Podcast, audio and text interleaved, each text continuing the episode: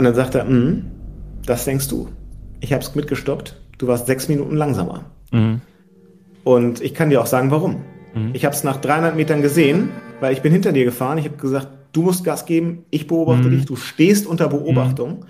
Und du hast dich so scheiße bewegt auf dem Rad, weil du so mhm. angespannt warst. Dein ganzer Körper war verspannt, weil mhm. ich dir Druck gemacht habe. Mhm. Und vielleicht merkst du selber, das ist genau das, was gerade in deinem Leben passiert. Du kriegst Druck von deinen Investoren, vielleicht von deinen Mitgründern, vielleicht glaubst du, alle erwarten von außen, dass du da jetzt Wunder schaffst. Und deswegen zieht sich bei dir alles an Muskulatur zusammen. Mhm. Und daher kommen übrigens deine Rückenschmerzen. Mhm. So, und während er das sagte, saß ich da und dann war auch kein Halten mehr. Ne? Da ist es aus mir mhm. rausgebrochen. Ich habe da bestimmt eine Viertelstunde gesessen und geheult, mhm. weil auf einmal mir so bewusst geworden ist, was so in meinem Leben gerade abgeht. Mhm. Ähm, und wo dieser ganze Druck und diese, diese Schmerzen und so herkommen.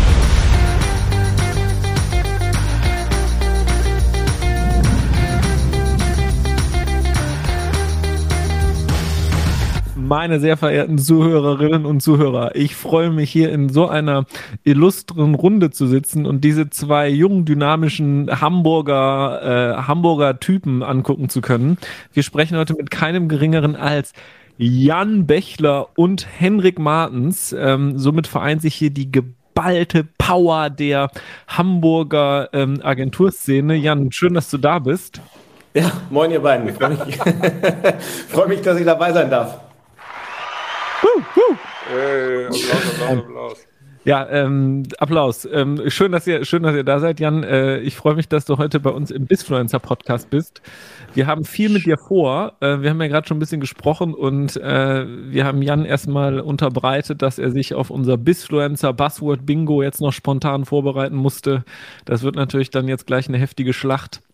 Wir das haben ganz Jan, nice dass du sagst, schön, dass ihr da seid, Jan. So mit so einem Pluralis Majestatis fühlt sich das doch bestimmt auch gleich viel besser an für unseren Gast.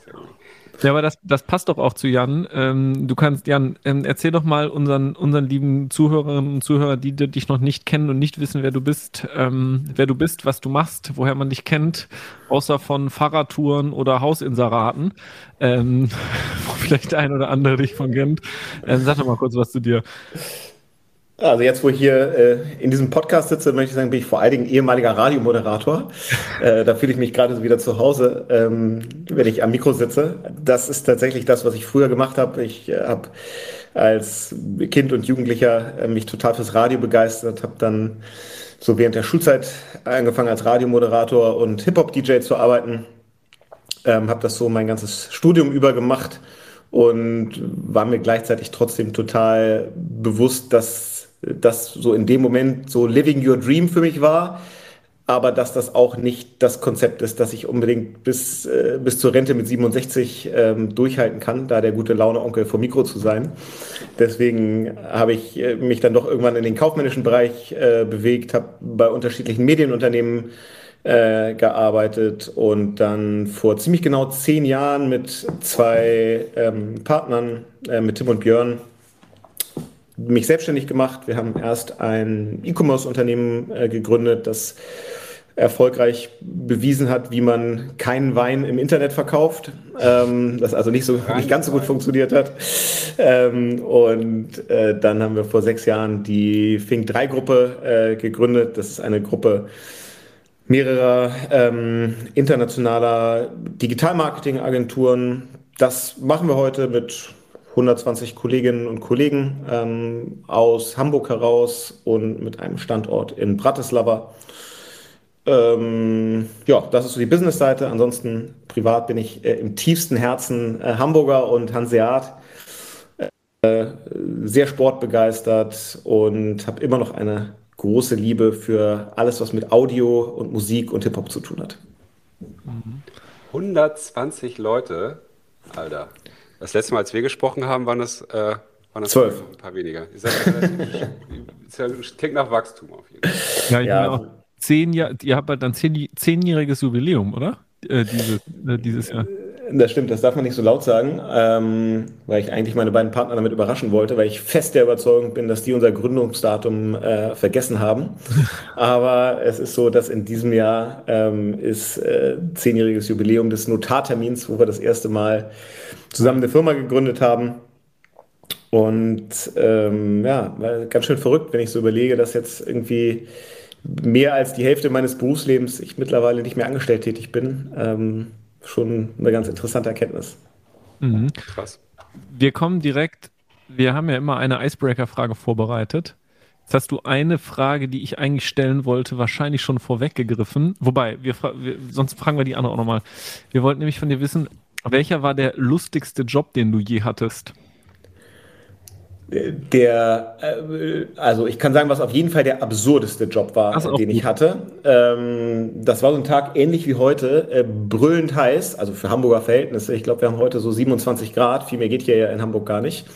Und ähm, wie das so ist, als Radiomoderator wird man manchmal dann auch für sogenannte Off-Air-Events gebucht, wo man irgendwo irgendwelche Veranstaltungen moderiert. Das können ganz große, tolle Veranstaltungen sein mit 50, 60.000 Leuten. Das können aber manchmal auch Veranstaltungen sein wie die folgende, wo äh, in Hamburg auf der Mönckebergstraße ein Sportladen eröffnete.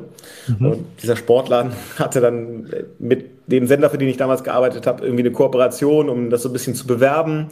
Und dazu gehörte auch, dass einer der Moderatoren eben am Tag der Eröffnung, ähm, das war äh, so rund um Ostern, äh, vor diesem Sportladen stehen sollte, um da im Hasenkostüm äh, die Leute zu animieren, das Glücksrad zu drehen. Geil. Das ist per se schon scheiße, das ist bei 27 Grad noch viel schlimmer. Ähm, und das ist auf jeden Fall äh, der ja, äh, verrückteste Job, den ich so gemacht habe. Hört sich gut an. Ähm, das hört sich gut an. Hattest du ähm, als Kind eine Vorstellung von dem, was du werden wolltest? Oder was? Ja. So ein, ja? Ja, also das, das ist weit weg von dem, was ich heute mache, aber als also ich wollte so ab dem Alter von sechs, sieben Jahren, wo andere vielleicht Pilot oder Lokomotivführer werden wollen oder Astronaut, habe ich samstags nachmittags ähm, vorm Radio gesessen und die NDR 2 äh, Fußball-Bundesliga-Konferenz gehört. Mhm.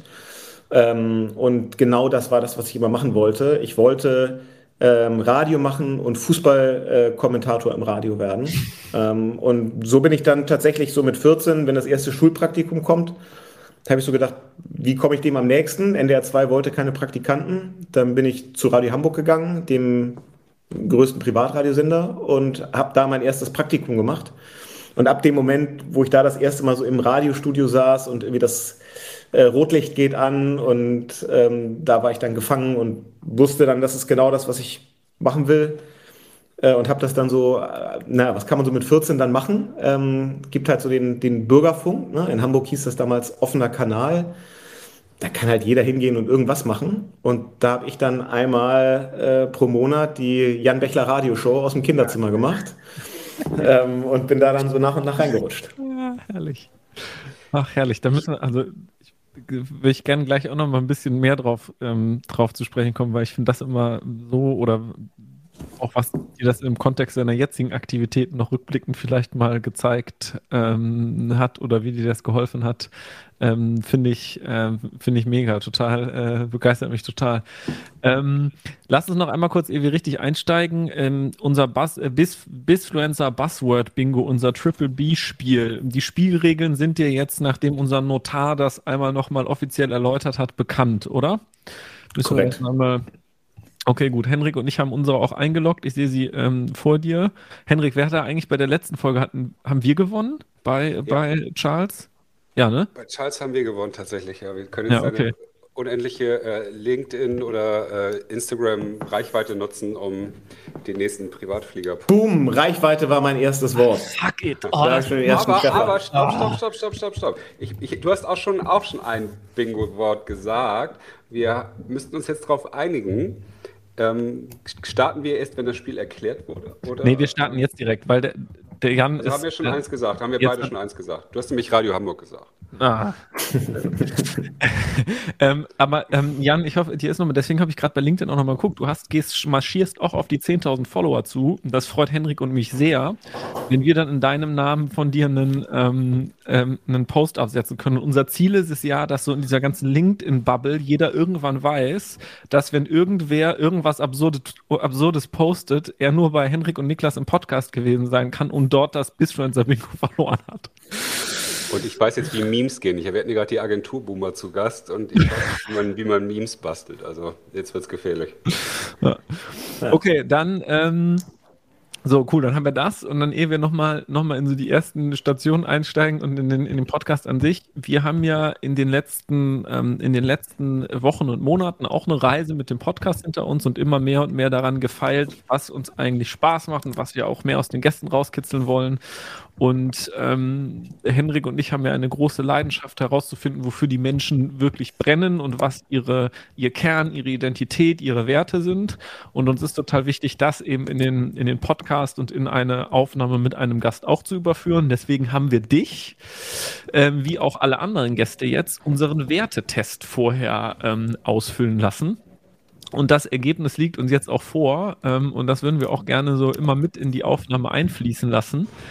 Ähm, kannst du mal vielleicht, bevor wir noch, noch einsteigen, was ist da für dich rausgekommen? Hast du da irgendwelche großen Erkenntnisse für dich gewonnen oder war das eh äh, klar? Also fairerweise muss man sagen, dass ich den Wertetest äh, nicht das erste Mal gemacht habe, weil mich mit Henrik ja eine gewisse Vergangenheit äh, verbindet. Ähm, und wir haben den tatsächlich einige Jahre vorher schon mal zusammen gemacht äh, in einer größeren Gruppe von Unternehmern. Mhm. Deswegen war mir der nicht ganz neu und ich habe es dann tatsächlich auch verglichen. Die Ergebnisse waren noch sehr dicht dran an denen, die ich, ähm, die ich damals hatte. Aber ich fand es trotzdem wieder geil, das zu machen. Mhm.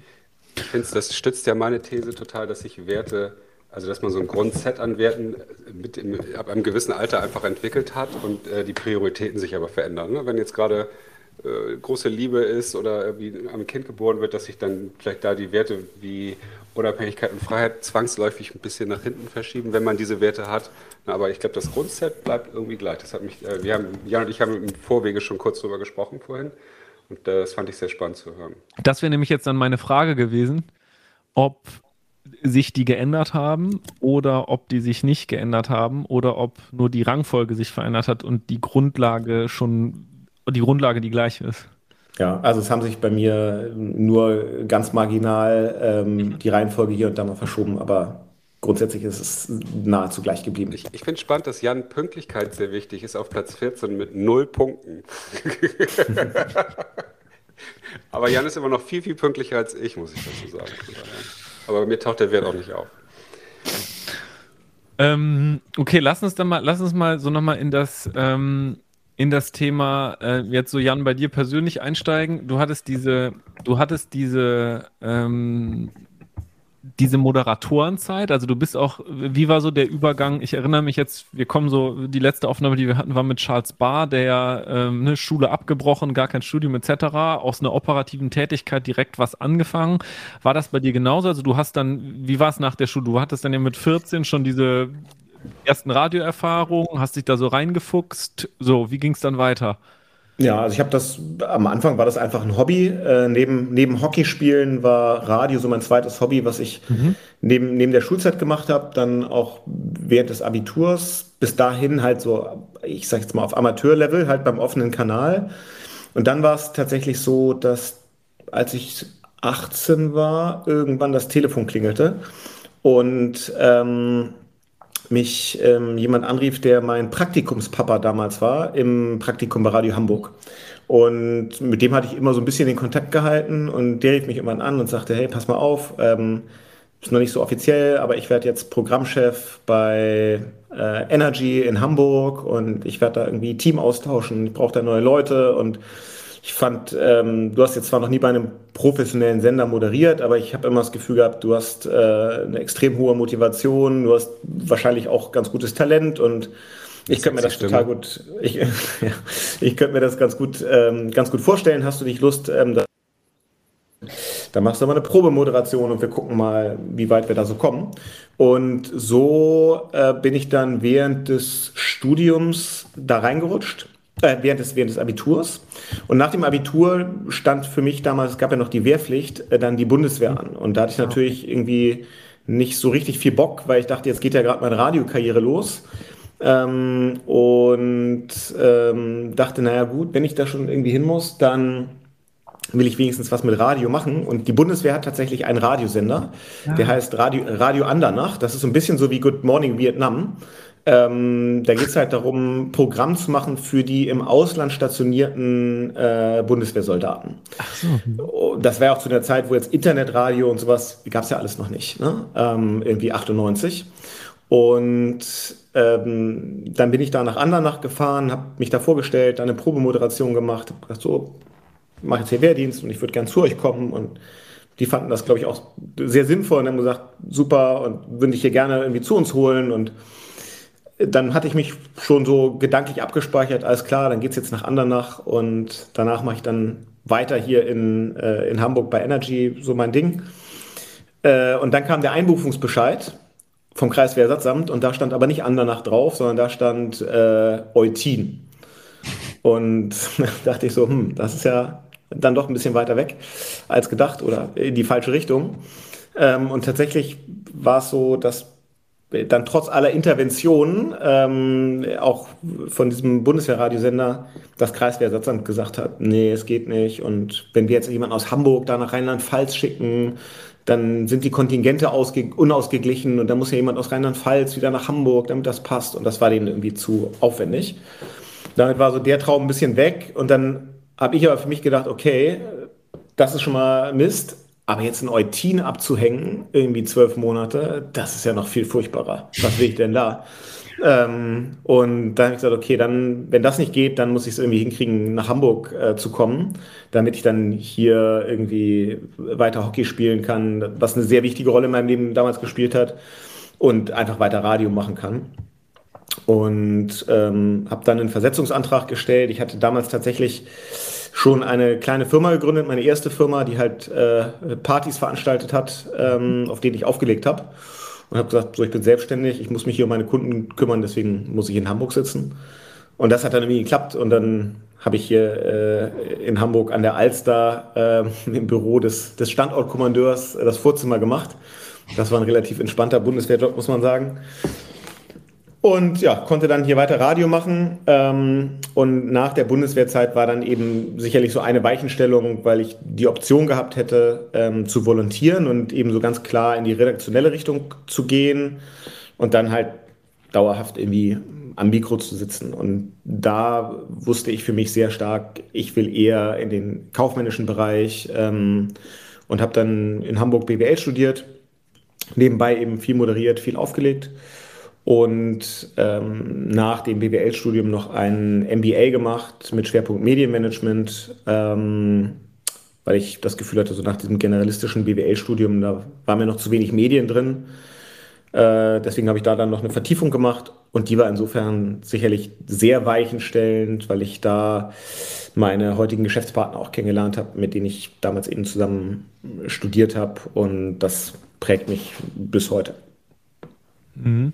Und hattest du denn irgendwann dann danach nochmal einen Zeitraum, wo du einen Arbeitsvertrag unterschrieben hast und dann zu einem ersten Monat, ersten des Monats irgendwo festangestellt mit einer 38 oder 40 Stunden Woche saßt? Oder gab es so ja. eine Situation für dich, die ich dann ab doch, da gar nicht mehr?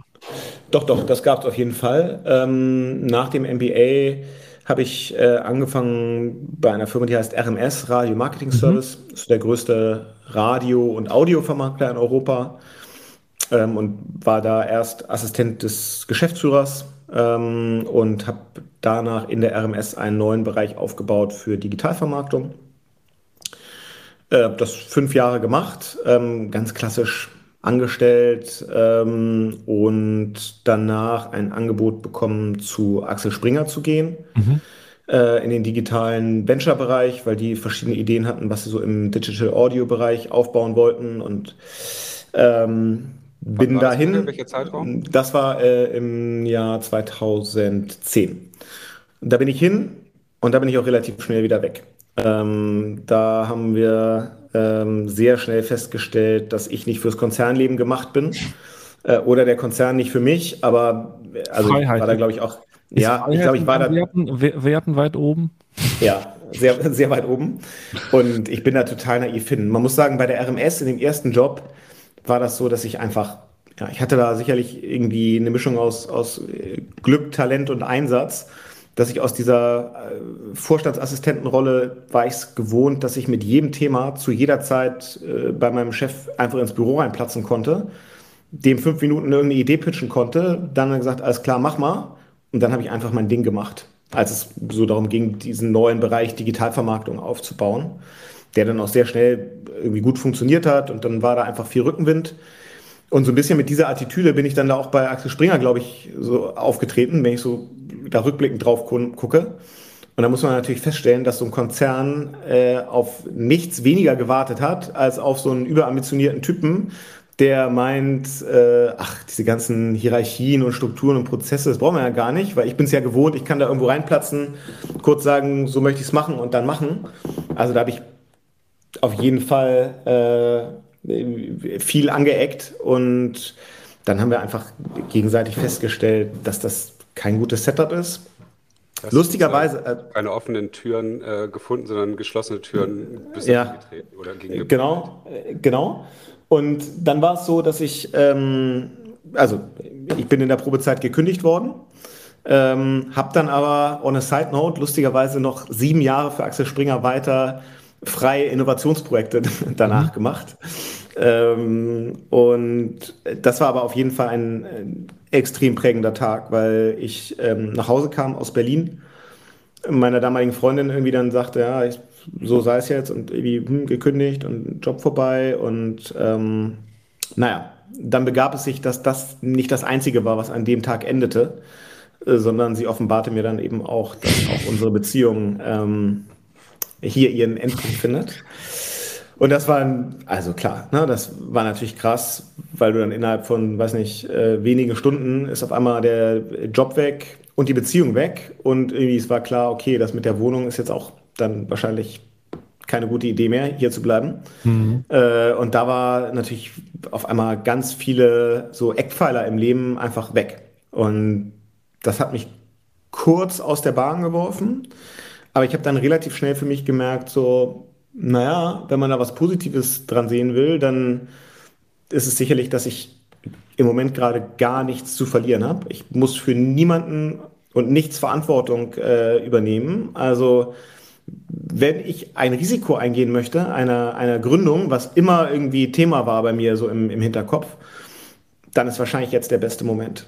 Ähm, und so kam es dann, dass ich tatsächlich äh, ein paar Tage später dann Tim und Björn angesprochen habe, weil wir schon so während des Studiums immer mal überlegt hatten, ob wir gemeinsam was machen. Und nach dem Studium hatten wir uns auch ab und zu getroffen und einfach mal so Ideen gesammelt, was würde man denn machen, wenn. Und ja, das schießt dann bei denen irgendwie auf offene Ohren. Und ähm, so kam es dann am Ende äh, zur ersten Gründung. Das äh, finde ich total spannend zu hören. In solchen Situationen, wo du sozusagen ja zweimal richtig in die Fresse wahrscheinlich ein Gefühl zumindest an dem Tag gekriegt hast, geht es ja vielen Menschen dann ja eher so in eine Melancholie zu verfallen oder irgendwie sich selbst zu bemitleiden. Hattest du das gar nicht in so einem Moment? Oder wie hast du sozusagen ja eigentlich dieses Negative in so eine positive Energie umgewandelt bekommen? Energie war mein zweites äh, Buzzword übrigens. Ähm. Machen wir voll den Deep Talk hier, du machst jetzt hier. Ja, den lasse ich mir nicht nehmen.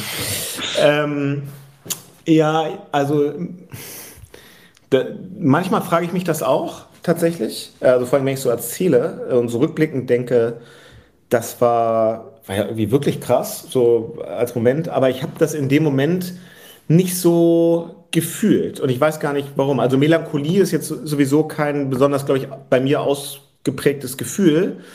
Ähm, aber ich habe zu der Zeit nicht das Gefühl gehabt, ähm, dass es alles um mich herum zusammenbricht und ich morgen unter der Brücke schlafen muss, weil ich wusste, ich könnte sofort wieder zurück in den Radiobereich gehen, wenn ich das wollte. Ich wusste, ich könnte irgendwo einen Job kriegen. Also das Jobthema hat mich nicht so gebackt. Ich war natürlich jetzt wegen der Beziehung einfach unglücklich. Ähm, aber ich habe dann so für mich gemerkt, dass mir das total viel Energie gegeben hat, mich auf so ein, so ein, mir so ein neues Ziel zu suchen und mich auf irgendwas zu fokussieren. Das hat mir irgendwie einfach dabei geholfen, mit so diesen, mich nicht zu sehr mit mir selber und diesen Rückschlägen äh, zu beschäftigen, sondern irgendwie meine Energie eher zu fokussieren auf was Neues. Mhm. Sag mal, einer deiner Werte, die ich total spannend finde, die ich ehrlich gesagt noch nicht im Wertetest von äh, Probanden hatte, ist das Wort Kameradschaft. Ist das so ein mhm. Wert, der, der geprägt wurde, auch im, im Rahmen deiner, deiner Bundi-Zeit? Oder irgendwie, weil ich finde, das ist ja für mich so ja. der, der, der, der, Soldatenbegriff, die Kameradschaft. Ja, ich würde sagen, das hat bei mir, das kommt so aus zwei Richtungen. Also äh, tatsächlich, ich glaube, das Thema Bundeswehr ist eins, weil auch wenn ich ja zum Schluss da irgendwie einen sehr entspannten Job ähm, im Vorzimmer des Standortkommandeurs hatte, ähm, die Grundausbildung, die habe ich schon ganz normal gemacht, wie jeder andere auch, ne? mit durch den Schlamm kriechen und nachts um drei überraschend geweckt werden und irgendwie 30 Kilometer Märsche mit wahnsinnig viel Gepäck und sich von irgendwelchen äh, Unteroffizieren anschreien lassen, äh, ohne hinterfragen zu dürfen, ob das eigentlich gerade richtig ist. Ne? Also das habe ich schon alles mitgemacht. Ähm, und da habe ich ganz stark gemerkt, wie, wie, wie viel erträglicher das eigentlich ist, wenn man um sich herum Leute hat, mit denen man irgendwie äh, so kameradschaftlich zusammenhält. Da habe ich das, das würde ich sagen, habe ich extrem gemerkt, wie das hilft. Ich glaube aber auch, dass das vor allen Dingen bei mir auch aus dem Sport kommt. Ähm, ich habe, seit ich denken kann, Hockey gespielt, ähm, eine Zeit lang auch sehr, sehr ambitioniert, also als Mannschaftssport, der eben äh, auch davon lebt, dass du da halt ja äh, nur dann erfolgreich bist, wenn du als Mannschaft zusammenhältst und in so einer Mannschaft hat jeder mal einen guten und einen schlechten Tag und am Ende müssen die zehn, die gerade einen ganz okayen Tag haben, halt auch mal für den, der einen total beschissenen Tag hat, es irgendwie ausbügeln. Ähm, und nur dann ist so ein Kollektiv irgendwie erfolgreich. Also das, glaube ich, hat schon ähm, dazu beigetragen. Und wie lebst du das in deinem Business-Kontext aus? Also ich glaube, ich bin sehr, also ich versuche sehr hanseatisch zu sein. Ähm, Im Sinne von sehr, sehr zuverlässig. Ähm, also wenn ich Leuten was zusage, dann kann man sich, glaube ich, 100% äh, auf mich verlassen. Und sehr, wie soll ich sagen, supportive, äh, hilfsbereit zu sein und sehr unterstützend äh, für andere so dass die Leute um mich herum eigentlich wissen, dass sie immer, wenn es irgendwo mal schwierig wird, ähm, sich an mich wenden können und jemanden haben, der ihnen zur Seite steht. Hm. Ich frage mich das gerade deswegen, weil als du ja sagtest, dass dieser Tag bei Springer und bei deiner Beziehung so war, das ist ja genau das Gegenteil von, von, äh, von Zuverlässigkeit und Kameradschaft, was du da erlebt hast. Ich glaube, das war ja schon ja, das stimmt gar nicht. Also ich habe es natürlich dadurch, äh, also im Job und in einem Beziehungskontext erlebt, aber ich habe damals ähm, auch ganz viele äh, enge Freunde gehabt, die mich total aufgefangen haben. So, da habe ich dann eher davon profitiert ne, und eher genommen als gegeben in dem Moment. Ich würde jetzt nochmal so gerne in diese Phase einsteigen, äh, Fink 3. Ne? Ich meine, ihr habt ein riesen Unternehmen daraus gebaut, also für Agentur, Vergleichswerte auch. Ne? Und deine, deine Bekanntschaft in, oder deine Bekanntheit oder dein Bekanntheitsgrad in der Szene, in dem Kontext ist riesengroß darüber geworden. Ich glaube, in, in, in dieser ganzen Marketing-Digital-Szene, Agenturlandschaft ähm, kennt, dich, kennt dich da jeder.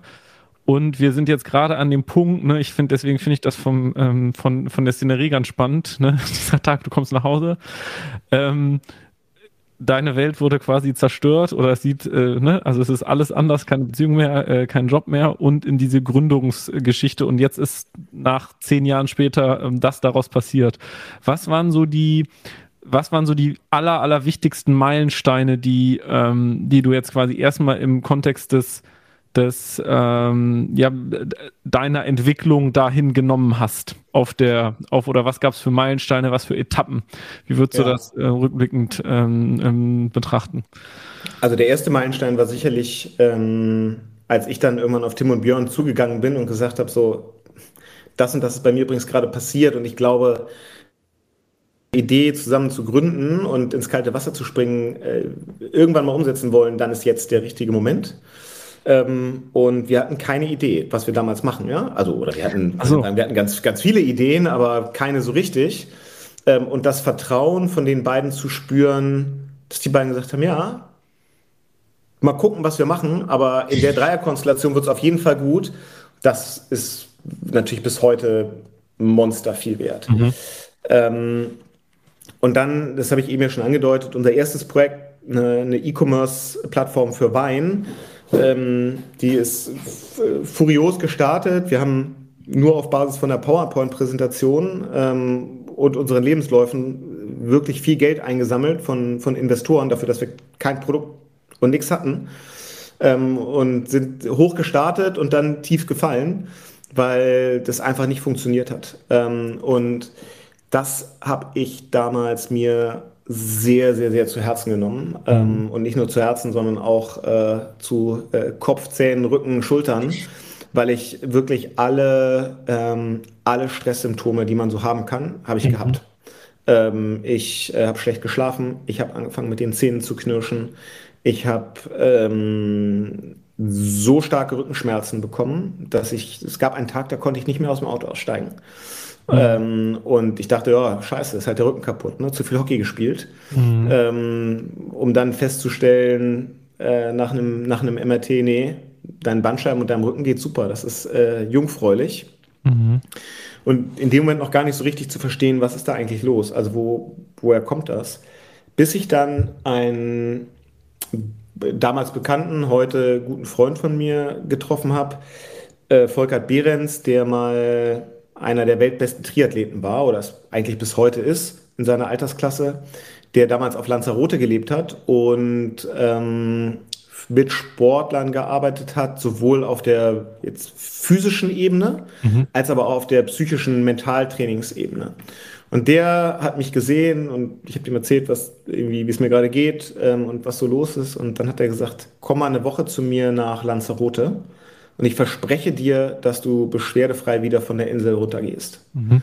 So, das war natürlich irgendwie ein, ein hehres Versprechen, aber ich habe es gemacht, bin nach Lanzarote geflogen und bin dann mit ihm ähm, Rennradfahren gegangen. Also ich habe damals auch schon Triathlon gemacht und mhm. bin gerne Rennrad gefahren und Laufen wäre gar nicht gegangen. Also hätte der Rücken gar nicht mitgemacht, aber Rennradfahren ging. Und dann sind wir Rennrad gefahren und ähm, fuhren so über die Insel und irgendwann kam so am, äh, am Horizont ein relativ großer Berg, Tabayesco. Und dann sagt er zu mir, pass mal auf, jetzt kommt hier Tabayesco, das ist schon ein knackiger Berg, auch der steilste Anstieg auf der Insel. Ist nicht ganz easy, aber du bist ein super Radfahrer und kriegen wir hin, kommst du hoch, schaffst du schon. Mach einfach dein Ding, fahr da hoch, enjoy the ride. So, wieder hochgefahren, sau anstrengend, aber irgendwie, klar, geht's schon. Wieder runtergefahren, nicht drüber geredet. Am nächsten Tag sind wir wieder Rennrad gefahren. Irgendwann kam wieder dieser Berg auf uns zu. Und da sagte Volli dann zu mir, so, pass mal auf. Du siehst da hinten kommt wieder Tabayesco, das kennst du schon von gestern. Gestern habe ich ja gesagt, fahr den mal hoch, ganz entspannt, mal gucken, wie es so geht. Heute möchte ich all out. Heute möchte ich mal sehen, was in dir steckt. Hau mal richtig einen raus. Und man fährt da so eine Dreiviertelstunde ungefähr hoch. Ja? Und dann bin ich diesen Berg hochgefahren, wirklich bis an die Kotzgrenze, bis nichts mehr ging. In ein paar Serpentinen dachte ich, ich kippe jetzt einfach um und bleib hier liegen, äh, weil es so anstrengend ist. So, und komme da hoch und dann rollen wir runter in so ein kleines Fischerdorf und sitzen da am Wasser und haben irgendwie einen Kaffee getrunken und eine kleine Pause gemacht. Und dann sagt er zu mir, wie war denn heute Tabayesco für dich? Ich hatte keinen Tacho und keine Uhr dabei, hat er mir weggenommen vorher. Und da sage ich, ja, also das war schon krass. Das war wahrscheinlich das anstrengendste, was ich so auf dem Fahrrad mal gemacht habe. Ähm, aber ich würde mal tippen, ich war bestimmt auch fünf, sechs Minuten schneller als gestern. Mhm. Weil gestern sollte ich ja easy hochfahren und heute war äh, mhm. bis ans Limit. Mhm. Und dann sagt er, mm, das denkst du. Ich habe es mitgestoppt. Du warst sechs Minuten langsamer. Mhm. Und ich kann dir auch sagen, warum. Mhm. Ich habe es nach 300 Metern gesehen, weil ich bin hinter dir gefahren. Ich habe gesagt, du musst Gas geben, ich beobachte mhm. dich. Du stehst unter Beobachtung. Und du hast dich so scheiße bewegt auf dem Rad, weil du so mhm. angespannt warst. Dein ganzer Körper war verspannt, weil ich dir Druck gemacht habe. Und vielleicht merkst du selber, das ist genau das, was gerade in deinem Leben passiert. Du kriegst Druck von deinen Investoren, vielleicht von deinen Mitgründern, vielleicht glaubst du, alle erwarten von außen, dass du da jetzt Wunder schaffst. Und deswegen zieht sich bei dir alles an Muskulatur zusammen. Mhm. Und daher kommen übrigens deine Rückenschmerzen. Mhm. So, und während er das sagte, saß ich da und dann äh, war auch kein Halten mehr. Ne? Da ist es mhm. aus mir rausgebrochen. Ich habe da bestimmt eine Viertelstunde gesessen und geheult, mhm. weil auf einmal mir so bewusst geworden ist, was so in meinem Leben gerade abgeht. Mhm. Ähm, und wo dieser ganze Druck und diese, diese Schmerzen und so herkommen. Mhm. Und das hat so viel gelöst und dann haben wir ab dem Moment dann eigentlich angefangen, nur noch irgendwie mental zu arbeiten und darüber zu sprechen, wie man eigentlich so mit Druck umgeht. Und ich habe damals dann angefangen äh, zu meditieren mhm. und ähm, so Mindfulness-Training zu machen. Und das mache ich bis heute. Und das hilft mir immer noch total mit Druck und auch so negativen Erlebnissen und Rückschlägen umzugehen. Und das würde ich sagen, war sicherlich ähm, ein ganz, ganz wichtiger Meilenstein auf dieser Reise. Und relativ dicht danach war dann auch die Entscheidung zu sagen, wir machen das Weinprojekt nicht weiter. Also hat gesagt, gescheitert, aber trotzdem war es sofort klar, meinen beiden Partnern und mir, dass wir gesagt haben, das hat vielleicht nicht funktioniert, aber wird ja sowieso nur jedes achte Startup erfolgreich. Mhm. Äh, also sieben gehen schief. Eins können wir jetzt schon mal abhaken. Dann haben wir noch sechs, die wir gegen die Wand fahren können, bevor dann das achte am Ende erfolgreich wird. Also es war sofort klar, wir machen zusammen weiter.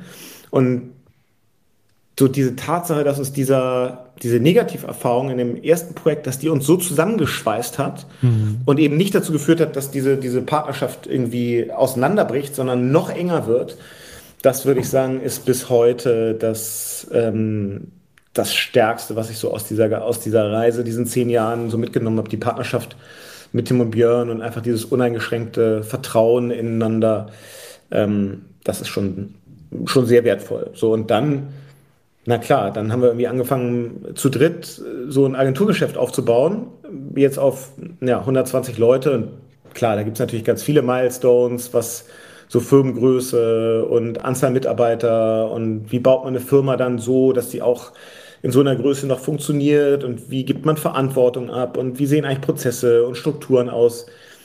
Das ist ja jeden Tag irgendwie mhm. eine neue Herausforderung. Gab es, also erstmal vielen Dank für die, für die Geschichte und die emotionale Schilderung. Ähm, gab es seitdem nochmal vergleichbare Phasen deines Lebens, wo du in so eine Symptomatik oder in so eine ähm, in so Situationen reingestolpert, rudelt bist, wo du in der Form mit Stress oder mit, ähm, ja, mit so einem Gefühlsbild wieder konfrontiert wurdest? Mm, also ich würde sagen, so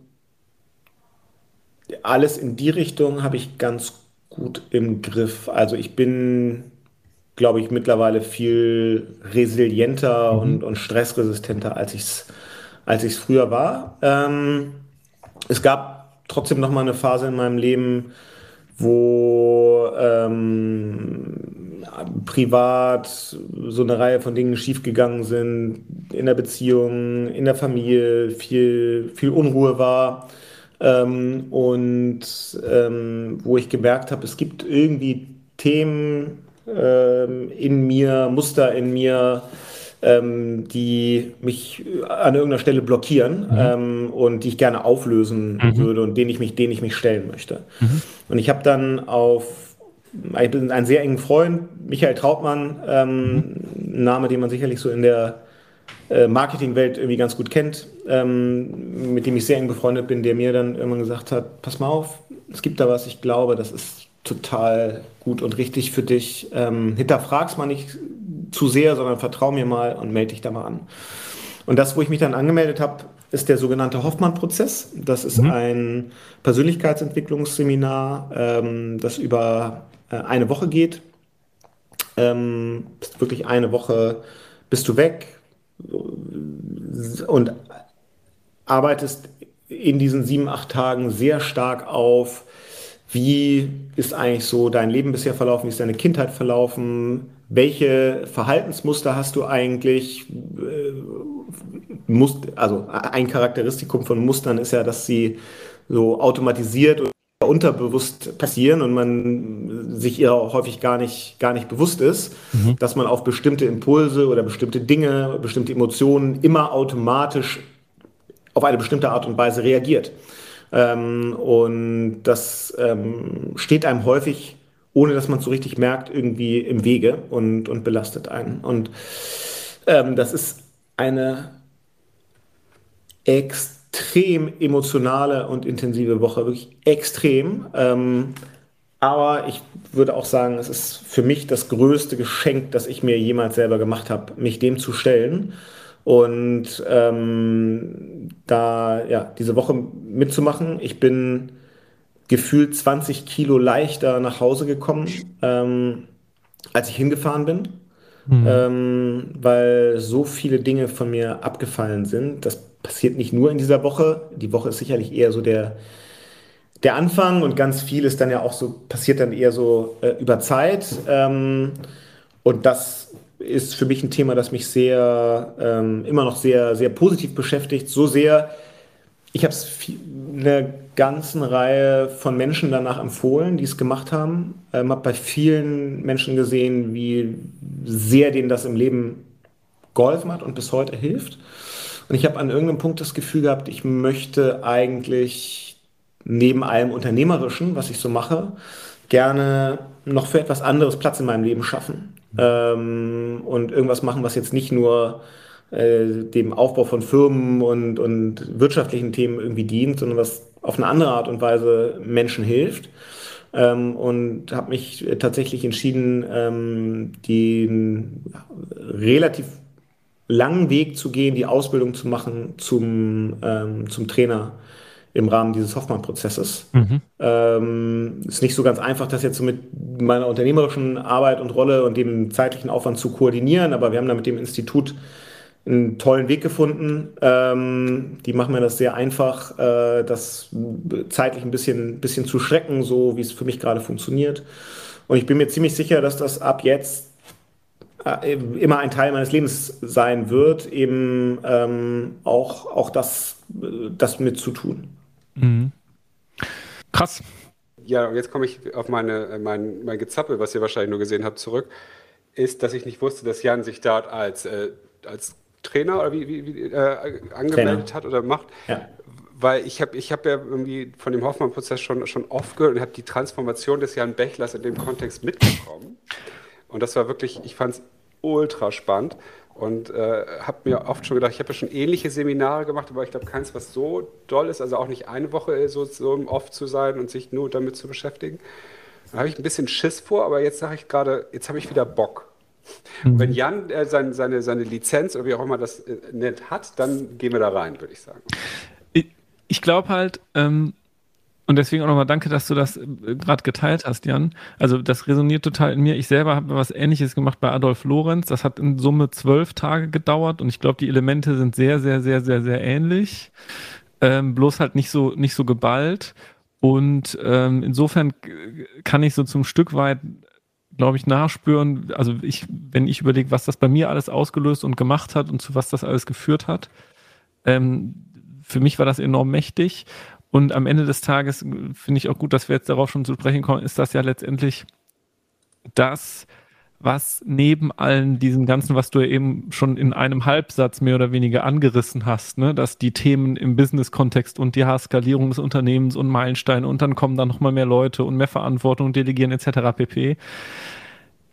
Das so in den Rück, also so von der von der Wichtigkeit in den Hintergrund tritt, weil am Ende des Tages äh, den Prozess, den du da beschrieben hast, oder ich kann dich jetzt mal fragen, in wie jetzt im Vergleich der Aspekte, die ich eben genannt habe und das, was du daraus mitgenommen hast, ähm, was für einen Stellenwert hatte das bisher bei dir im, im Leben und was ist danach jetzt daraus nochmal gekommen und resultiert für dich, ähm, was für dich jetzt Stellenwert und Wichtigkeit hat? Naja, also ich, es hat natürlich bei mir, also erstmal dieser, dieser Hoffmann-Prozess hat bei mir äh, zu dramatisch mehr Selbstbewusstsein mhm. geführt und zwar nicht im Sinne von Selbstbewusstsein, ich mhm. bin der geilste Typ und ich mhm. sehe am geilsten aus und habe die breitesten Schultern, mhm. sondern im Sinne sich seiner selbst Bewusstsein. Mhm. Also ich verstehe mich erstmal viel besser und ich habe noch viel mehr verstanden, ähm, dass es wahrscheinlich bei jedem irgendwie Themen gibt, die einen, ich sag mal, beeinflussen. Mhm. Vielleicht blockieren, antreiben, aber auf irgendeine Art und Weise beeinflussen. Ja. Und äh, dass nicht jedes Handeln immer ein, ein bewusstes Handeln ist. Und das hilft mir total, auch wenn ich mich heute über Menschen, ob das Kunden, Mitarbeiter, äh, wie auch immer sind, ich sag mal, über die wundere oder ärgere oder sie nicht verstehe, dann mache ich mir das ganz häufig bewusst, dass ich denke, ja, im Zweifel wollen die mir auch nichts Böses. Im Zweifel gibt es einfach gerade Faktoren, die dazu führen, dass. Und ähm, ich würde heute für mich in Anspruch nehmen, dass wir das, dass das auch ein Teil von Führung ähm, für mich oder für uns bedeutet, ähm, Mitarbeiter eben auch in solchen Themen zu unterstützen. Das geht im Kleinen los, dass bei uns jeder Mitarbeiter, der das gerne möchte, ähm, der sich für Meditation interessiert, dem zahlen wir die Premium-Version von wahlweise Headspace oder Seven Minds als App, um, weil das für viele der beste Weg ist, um überhaupt mal mit Meditation und Mindfulness-Training zu beginnen. Dann machen wir teilweise äh, Meditationsworkshops äh, in der Firma. Wenn Mitarbeiter auf mich zukommen und das kommt immer wieder vor, weil ich auch so mit dieser Geschichte, die ich selber erlebt habe, jetzt auch äh, relativ offen umgehe. Und das, mhm. natürlich kriegen Mitarbeiter das auch mit. Ähm, und es kommt immer wieder mal vor, dass mich Mitarbeiter einfach im Vertrauen ansprechen ähm, und sagen, du, ich habe da irgendwie gerade eine schwere Zeit oder es gibt irgendwas, was mich belastet und ich weiß nicht so richtig, wie ich damit umgehen äh, kann und soll. Ähm, und ich würde da gerne mal von deinen Erfahrungen lernen. Und das ist was, wo wir auch als, als Unternehmen immer sagen, ähm, da wollen wir gerne ein Teil der Lösung sein, wie auch immer die Lösung dann aussieht. Ja? Ähm, aber wir wollen da für, für Mitarbeiter einfach Angebote machen, ähm, die, die ihnen helfen, da irgendwie gut, äh, gut durchzukommen, ähm, weil am Ende nur körperlich und mental gesunde Mitarbeiter ähm, sind für uns können, können einen guten Job machen. Ähm, und wir, das wichtigste Asset, das wir in der Firma haben, sind Menschen. Ja, wir haben halt keine, keine Fabriken und Maschinen, sondern am Ende ist ein Agenturgeschäft ist zu 98 Prozent ein Menschengeschäft. Und das, das größte Asset, das wir haben, sind Leute, die gut arbeiten, die gerne bei uns arbeiten, die hoffentlich lange und total zufrieden bei uns arbeiten. Und das äh, hat eben, finde ich, mehr Dimensionen als nur pünktlich äh, zum Monatsende äh, ein gutes Gehalt zu zahlen. Das ist auch wichtig, aber es ist eben aus meiner Sicht bei weitem nicht das Einzige, was wichtig ist. Sag mal, ähm, wir haben jetzt so viel schon über unsere tiefsten Tiefen gesprochen, was ich sehr feiere als, als äh, Mentor oder wie auch immer. Trotz allem, und ihr redet immer über eine große Firma von 120 Leuten. So, was, aber haben wir eigentlich schon geklärt, was Fink 3 eigentlich genau macht? Ich glaube, weil wir kennen nicht immer nicht alle irgendwie, ne? irgendwas, irgendwas mit Internet. Also, genau. Ähm, ich kann es ja versuchen äh, zu erklären. Ähm, wir sind, ähm, als wir, also wie ist Fink 3 eigentlich entstanden? Weinprojekt nicht geklappt. Äh, Tim, Björn und ich gesagt, wir machen zu dritt weiter und wir überlegen uns jetzt mal in aller Ruhe, was eigentlich so unser nächstes Projekt ist.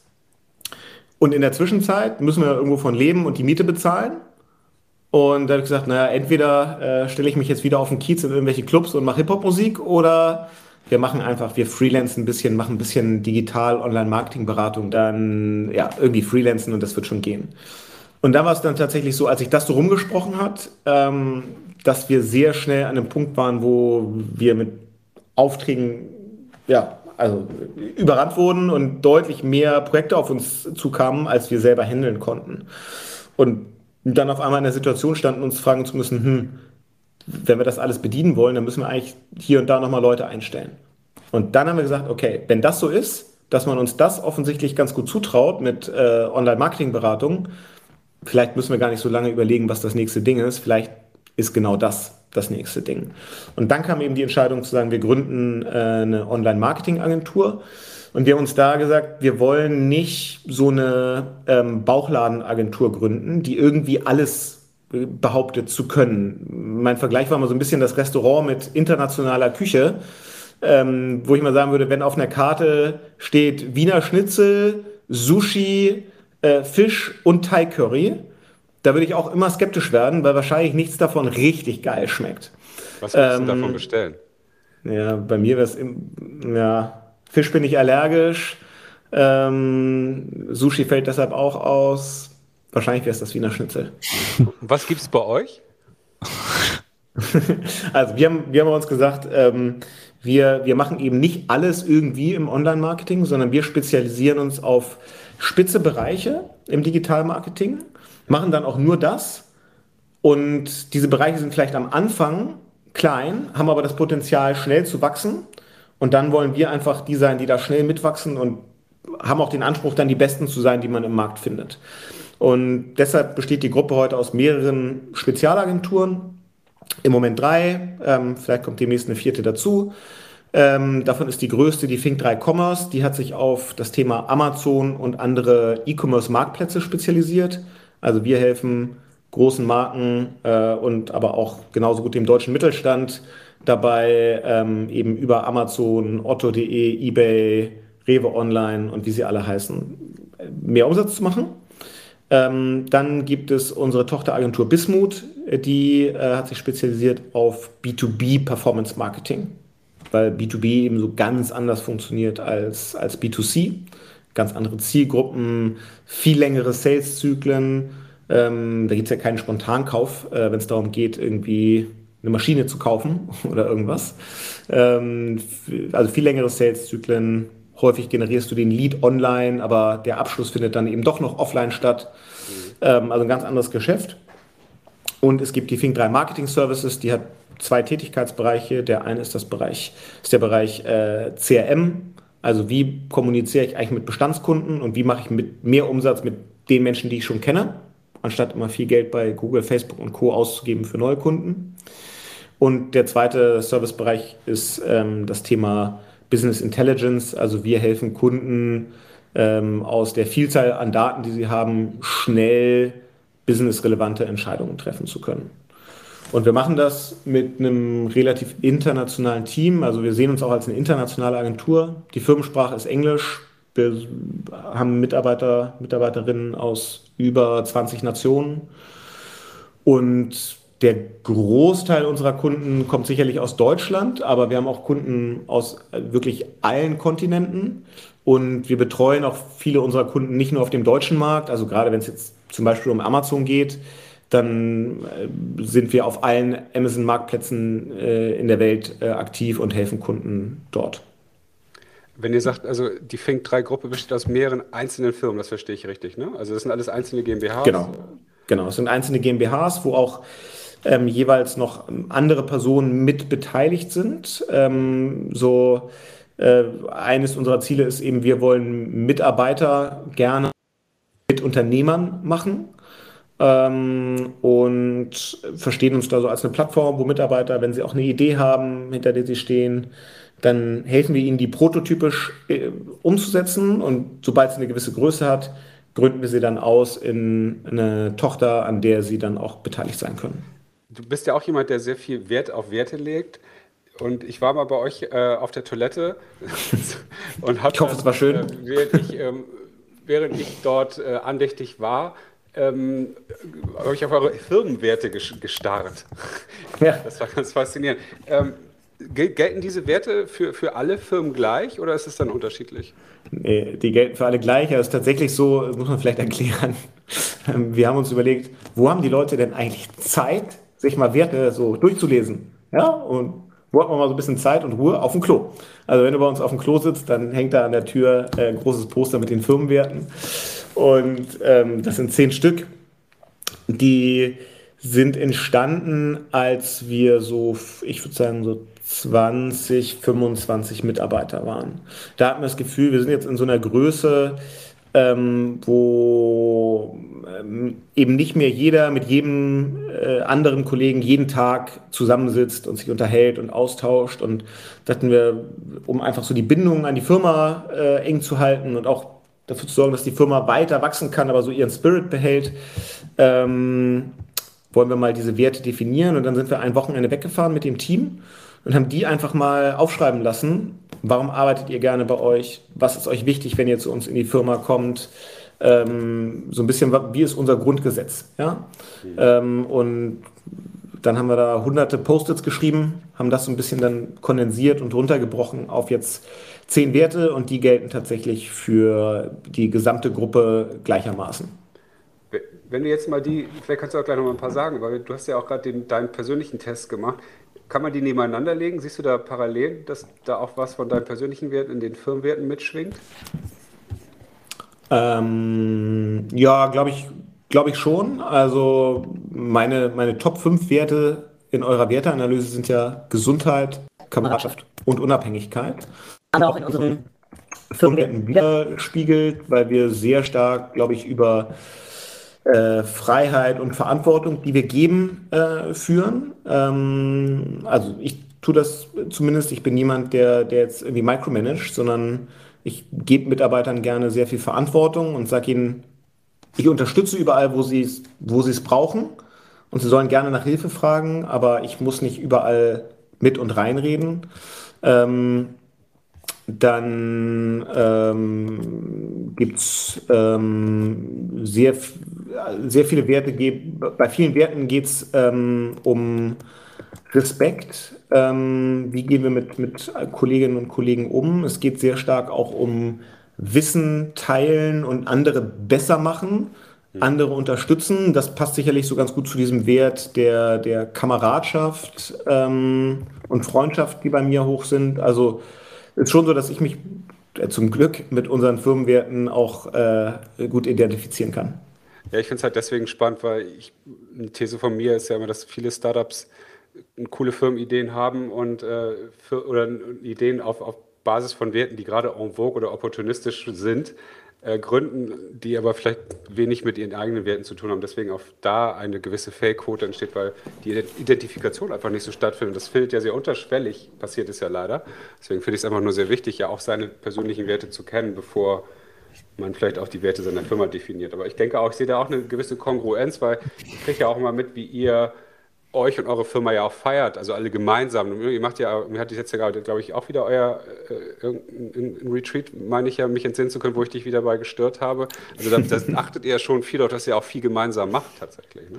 Ja, also das, das ist uns schon, schon sehr wichtig. Ähm, ist natürlich jetzt in Corona-Zeiten ein bisschen, bisschen schwieriger, muss man sagen. Ähm, und wir haben das letzte ja, Jahr oder eineinviertel Vierteljahre extrem viel Arbeit und, und Hirnschmalz da reingesteckt, wie wir so diese Kultur am Leben erhalten können und, ähm, und die Bindung ans Team und so diese Kultur weiter hochhalten und erlebbar machen. Äh, weil, äh, nochmal, ne, Mitarbeiter sind das größte Asset, äh, das wir haben. Wir haben eine sehr, sehr geringe Fluktuation. Also ich glaube, unser Team arbeitet schon wirklich sehr gerne bei uns und wenn ich mir so unsere Kununu-Bewertung oder unsere Mitarbeiterumfrage angucke, das sind schon immer sehr gute Werte. Ähm, aber ich, mir ist auch wichtig, dass wir da kontinuierlich weiter dran arbeiten, damit das auch, äh, damit das auch so bleibt. Und natürlich ist es so, wenn, wenn du nur noch von zu Hause vom Küchentisch arbeitest und eben nicht mehr so diesen Kontakt hast mit deinen Kolleginnen und Kollegen, wenn du nicht mehr spürst, wie fühlt sich das eigentlich an, da im Büro zu sein und zusammenzuarbeiten. Und wenn du nicht das Gefühl hast, da ist eine persönliche Beziehung und es kümmert sich jemand um dich, dann wird es ja perspektivisch egaler, für wen du arbeitest. Und dann ist am Ende nur noch die Frage, wenn ich sowieso zu Hause vom Küchentisch arbeite, ja, wer schiebt mir denn den, den größten Scheck rüber? Und ähm, das ist auch wichtig. Ne? Also jetzt geht ja gar nicht darum, Gehalt runterzureden, zu reden, aber ich glaube, eine gute Firma und gute Führung ist mehr als nur Gehalt. Hoffentlich. du bist ja auch immer so jemand, wir haben ja bei uns bei, wieder mal hier Entrepreneur Organization Talk, ähm, warst du ja im Forum immer einer der, der wir hatten ja auch mal unsere Needs und Leads äh, Abteilung, die haben wir ja auch in unserem Podcast hier. Äh, und es war immer klar, wenn wir äh, Gadgets und Learnings, ah, nee, so hieß es ja bei uns, Gadgets und Learnings teilen wollten, hattest du immer die coolsten Sachen. und wir haben ja bei uns auch hier so eine Abteilung Needs und Leads. Was würdest du denn mal teilen wollen mit uns und unserer Community? Menschen, Gedanken, sowas wie Hoffmann-Prozess, wo ich sage, wow, das werden sich schon einige aufschreiben und irgendwie mal googeln. Gibt es da noch so ein paar andere Tools, äh, Bücher oder ähnliches, die du mal irgendwie aus deinem reichhaltigen Fundus äh, uns näher bringen kannst? Also erstmal tatsächlich, äh, das Thema Hoffmann-Prozess ist eins, dafür habe ich immer und jederzeit Zeit, Erfahrungen zu teilen, wenn das Leute interessiert. Ähm, dafür, dafür ist immer Zeit. Ich finde, eines äh, der Top-Bücher, ähm, ähm, das mich nachhaltig geprägt hat, auch so aus dieser Zeit, als ich dann angefangen habe, mich mit Mindfulness-Training und Meditation zu, be, äh, zu beschäftigen, ist äh, Search Inside Yourself. Das ist ein Achtsamkeitstraining, das ähm, aus dem Google-Umfeld kommt. Das hat einer der ersten Engineers von Google damals entwickelt. Ähm, als ein ja, Trainingsprogramm. Das ist heute unter den tausenden Trainings, die Google seinen Mitarbeitern anbietet, immer, immer, immer unter den äh, Top 3 äh, bestbewerteten Trainings. Ich habe das auch gemacht, ich habe auch das Buch dazu gelesen. Das ist was, wer so dafür eine, eine Offenheit hat, ähm, das kann ich wirklich äh, total nachhaltig äh, empfehlen. Und ähm, Ansonsten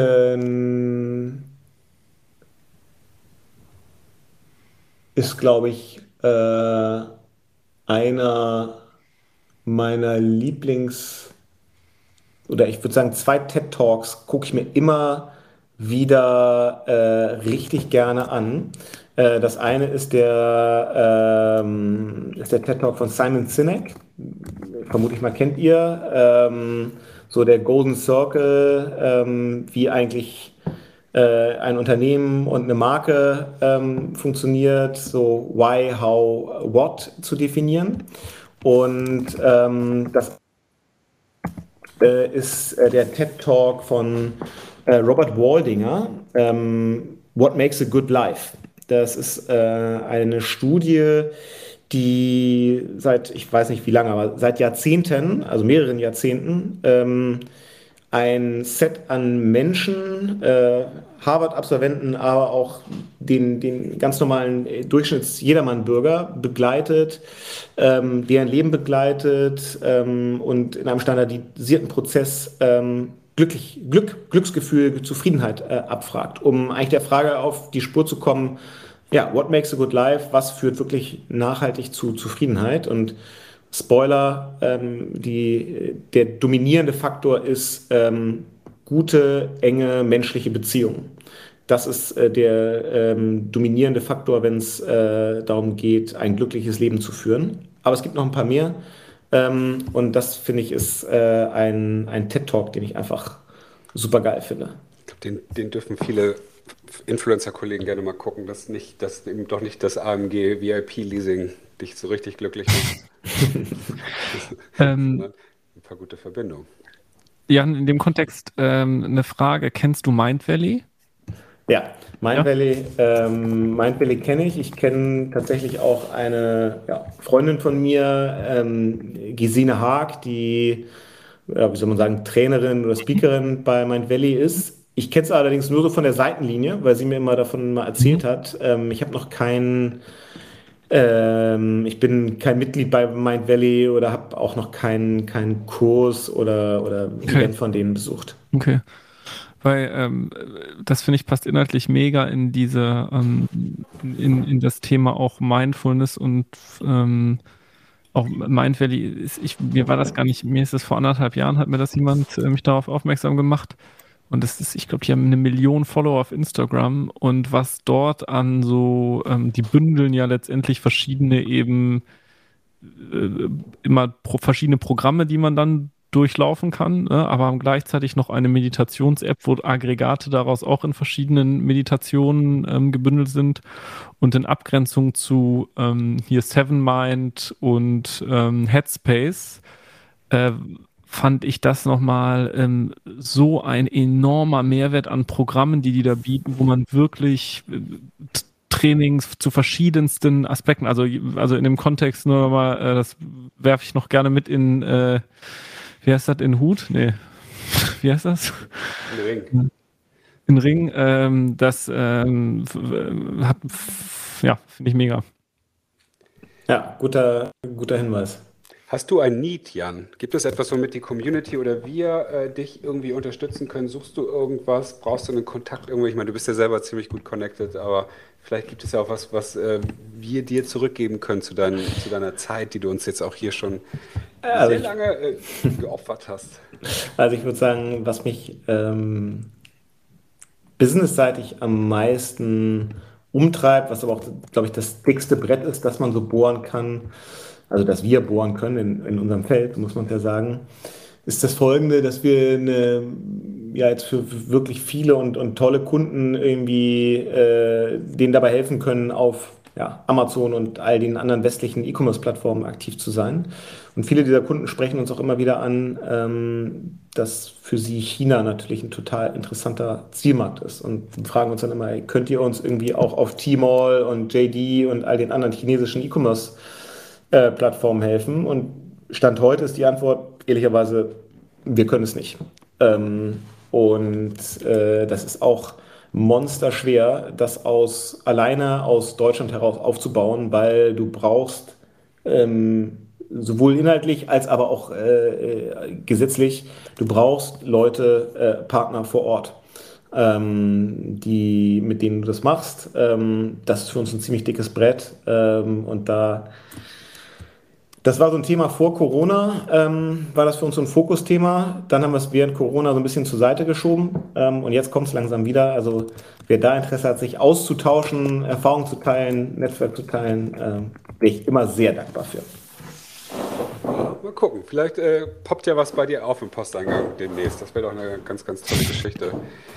Sag mal, aber deine Kunden, ähm, wenn ihr die jetzt auf Amazon und Co. bringt, sind da auch solche so richtig so Oldschool-Unternehmen bei, die eigentlich nur ein reines Offline-Geschäft haben?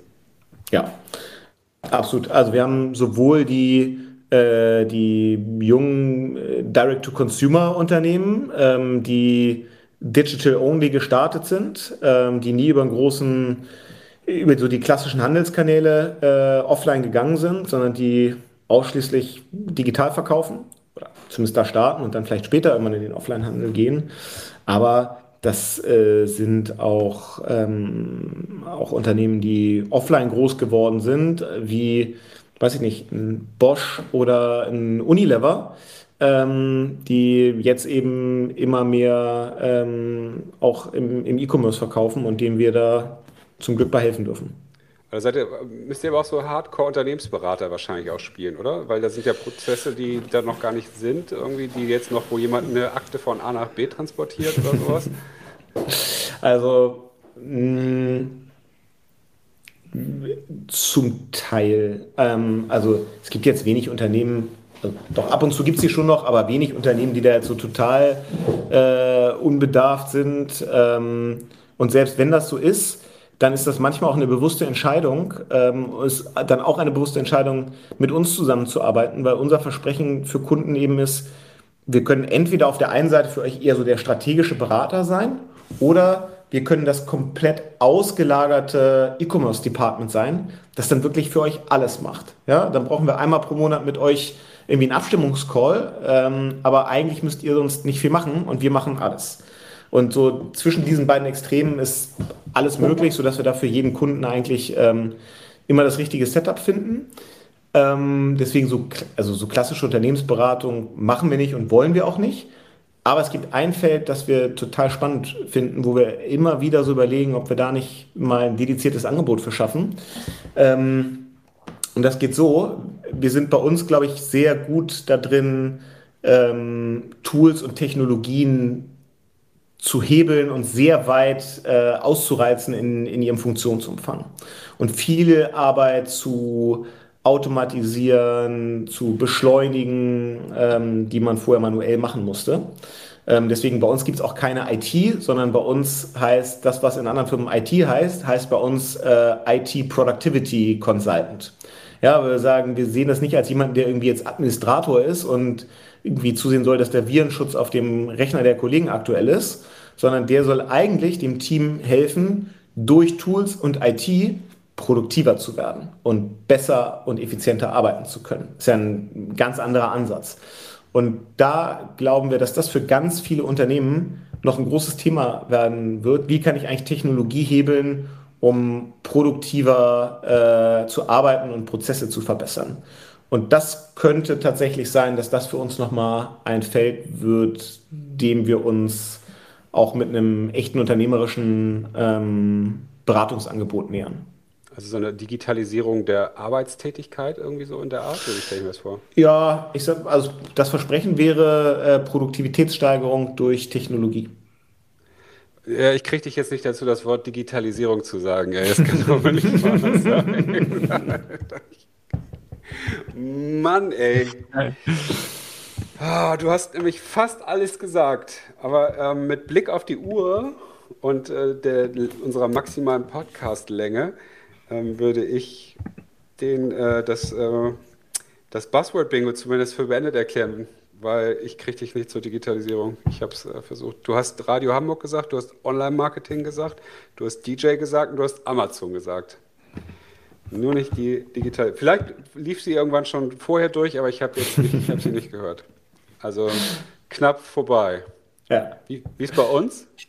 Ähm, also ihr habt äh, gesagt, äh, Reichweite, Energie, äh, Motivation. Das, was ich nicht gehört habe, war Purpose und Kultur. Uh, knapp.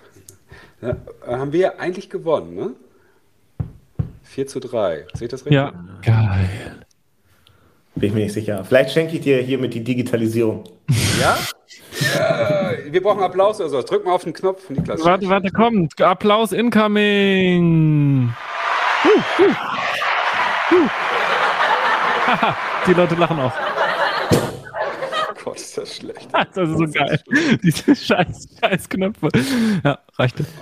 Ähm, geil, Jan. Ähm, erstmal beim Hoffmann-Prozess anmelden jetzt. ja. Durch. Nee, also ähm, ja, ich glaube, ähm, ja, ich habe super viel mitgenommen. Ich glaube, äh, ich bin auch froh, dass wir thematisch genau auf die Themen gekommen sind, weil das am Ende des Tages für mich und ich glaube auch für viele andere genau die Sachen sind, die eigentlich von nachhaltigem Wert und ähm, ja, von Einfluss sind, Inspiration, die Menschen wirklich dann irgendwie bewegen können. Ähm, und deswegen sind Henrik und ich, glaube ich, immer sehr froh und erfüllt, wenn wir Menschen im, zu Gast haben, die etwas erzählen können, was genau darauf einzahlt. Ähm, weil, ja, jetzt zu hören, wie viel Millionen ihr Umsatz macht und wie ihr skaliert und wann was wie wo gekommen ist, das kann man in sehr, sehr vielen anderen Podcasts hören ähm, und nachvollziehen. Ähm, Bei ähm, Philipp wahrscheinlich, ne? ähm, deswegen fand, war das für mich eine total ähm, super Aufnahme und ganz tolles Gespräch. Also vielen Dank dafür, Jan. Hat mir Spaß gemacht. Ja, also von der Offen Offenheit äh, war das, das, wenn wir jetzt hier eine Skala hätten, war das, glaube ich, so einer der offenen, offenen, offensten Podcasts, die wir bis jetzt hatten. Also das da, danke, dass du da so offen mit uns diese, deine, deine Erlebnisse geteilt hast, war ich glaube sehr wertvoll. Und äh, wir bleiben ja eh alle in Kontakt, wir sind ja äh, eng verbunden und ich hoffe, dass wir uns weiterhin auf dem Laufenden halten, wie sich die Reise bei dir weiterentwickelt. Das ist ja super spannend. Ähm, ist ja auch, äh, obwohl auch ja mal vor vielen Jahren eine Beziehung verloren hast, hast du, glaube ich, auch eine neue gefunden. Und ich hatte das Foto, was, ja, die Instagram-Story, ey, was ist denn das für ein Bild gewesen? Das sah aus, Niklas, ich weiß nicht, ob du das auch gesehen hast, mit so einer perfekten Superkamera im, in, in der Sonne geschossen. Und ich dachte so, da unten ist gleich irgend so ein Swipe-Up-Link. das war einfach ein iPhone, das war nur ein iPhone-Selfie. Ah, nach, nach, dem, nach dem vierten Glas Rosé. Nee, ich folge, Jan ja, ich folge Jan ja eh auf Insta. Der ist heute erstmal noch eine Rad gefahren vom Podcast. Auf ja, bei mir vor der Tür vorbeigefahren hier. Ja, ja. ja. gut. Ähm, auch von mir vielen Dank. Und ähm, lass uns das bald wieder machen. Niklas, äh, ich übergebe dir natürlich die Abmoderation als. Ja, danke Jan, danke Hendrik, danke Jan, danke Jan, dass du da warst. Ähm, ihr lieben Zuhörerinnen und Zuhörer des Bisfluencer Podcasts, freut euch auf noch ganz viele weitere äh, Podcast-Folgen demnächst auch mit Gästen mit Wertetest. Ähm, und dann freut euch darauf, wenn wir das Ganze auch bald auf unserer Seite nochmal launchen. Dann könnt ihr das nämlich auch machen. Ähm, und deswegen freue ich mich auf die weiteren Folgen. Vielen Dank, dass du da warst, Jan, und allen dann äh, noch eine gute Zeit. Bis zum nächsten Mal. Hat mir Spaß gemacht. Danke euch. Tschüss. Bis dahin. ciao, ciao.